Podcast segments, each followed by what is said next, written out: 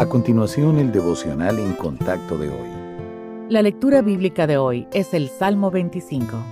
A ti, oh Jehová, levantaré mi alma.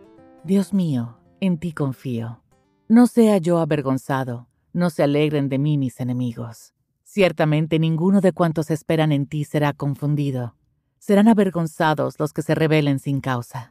Muéstrame, oh Jehová, tus caminos. Enséñame tus sendas Encamíname en tu verdad y enséñame, porque tú eres el Dios de mi salvación. En ti he esperado todo el día. Acuérdate, oh Jehová, de tus piedades y de tus misericordias, que son perpetuas. De los pecados de mi juventud y de mis rebeliones, no te acuerdes. Conforme a tu misericordia, acuérdate de mí, por tu bondad, oh Jehová. Bueno y recto es Jehová. Por tanto, Él enseñará a los pecadores el camino encaminará a los humildes por el juicio y enseñará a los mansos su carrera. Todas las sendas de Jehová son misericordia y verdad para los que guardan su pacto y sus testimonios. Por amor de tu nombre, oh Jehová, perdonarás también mi pecado, que es grande. ¿Quién es el hombre que teme a Jehová? Él le enseñará el camino que ha de escoger.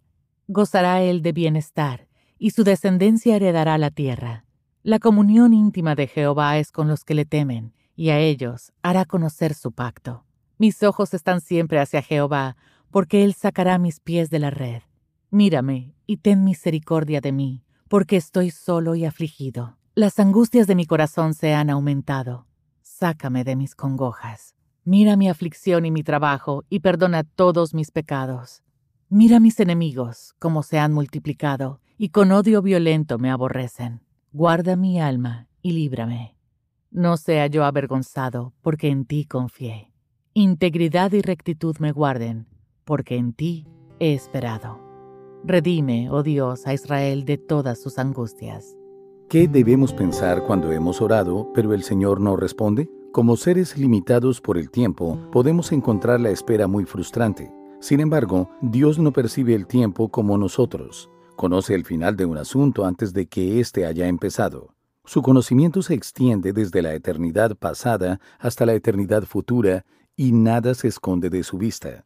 Además, su compasión y su bondad rodean a quienes se le pertenecen. Él permite que las circunstancias difíciles no nos destruyan, sino que fortalezcan nuestra fe y nos lleven a la madurez espiritual. A veces Él retiene las respuestas porque no son espiritualmente beneficiosas para nosotros. El Salmo 25, versículos 9 y 10, enseña que esperar en el Señor requiere al menos tres cosas.